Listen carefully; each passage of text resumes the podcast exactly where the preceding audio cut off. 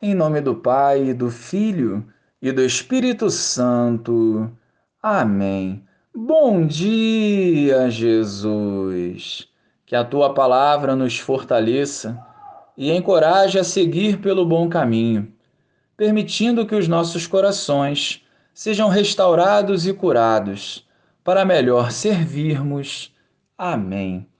Naquele tempo, quando Jesus se aproximou de Jerusalém, e viu a cidade, começou a chorar e disse: Se tu também compreendesses hoje o que te pode trazer a paz, agora, porém, isso está escondido aos teus olhos.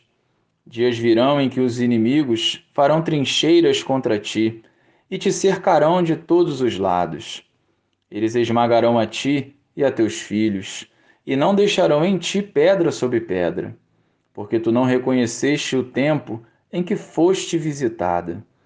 Louvado seja o nosso Senhor Jesus Cristo, para sempre seja louvado.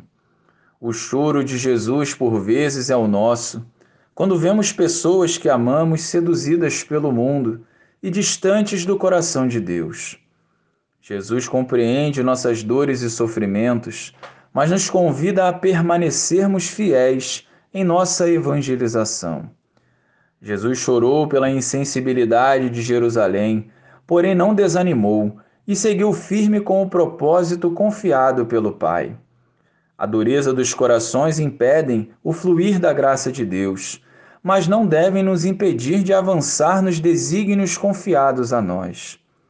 Quantos desprezam a palavra de Deus, mas aqui estamos, nós partilhando a mesma.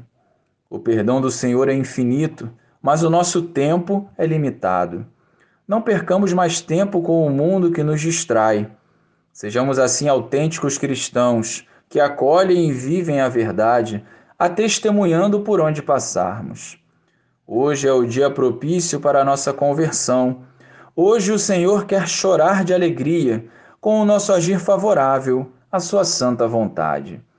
Glória ao Pai, ao Filho e ao Espírito Santo como era no princípio, agora e sempre. Amém.